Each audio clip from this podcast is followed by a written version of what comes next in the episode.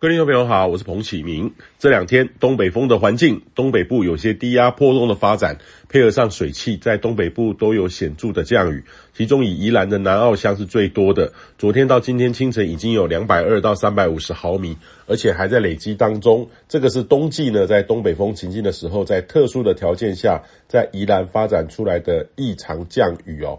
那发展起来的不稳定，也让北部有时有间歇性的大雨发生。那今天北部也有机会，中南部呢也偶有一些局部阵雨，但还是以北部为主哦。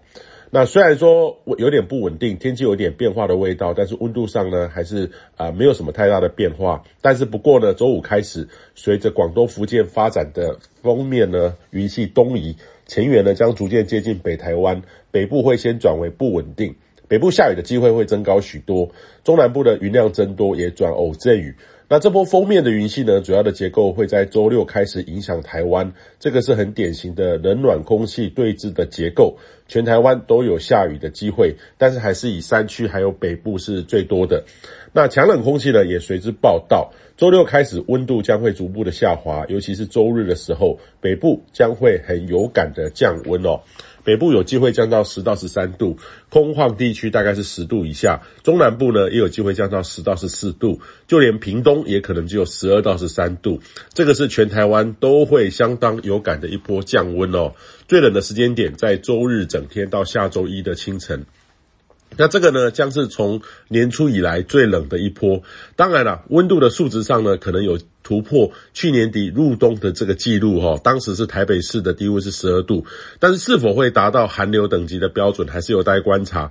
但是湿冷的感受呢，会相当的强烈哈，呃，主要是湿冷，而且是持续时间也比较长、比较久，这个是相当非常大的对健康环的环境压力哦。加上长时间的阴天不见阳光，对心情也会影响很大哦。呃，也提醒你要预做准备。那这一波的冷空气在下周一白天会略微减弱一些，呃，温度呢也会稍微回升。不过下周二三呢，还是有短波潮从华南东移。呃，台湾呢在未来七天是显著偏多雨的情境，配合上冷空气南下，还是偏湿冷的环境哦。尤其是中部以北的区域，北部要看到太阳的话，哈，恐怕要等到下周四以后了。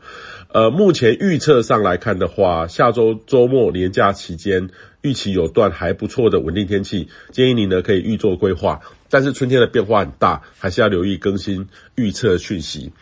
那这一波的水汽足，两对两三千公尺以上的高山有非常高下雪的机会。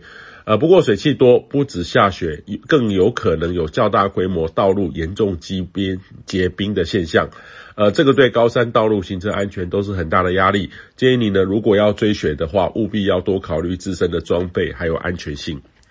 以上气象由天地风险彭师傅提供。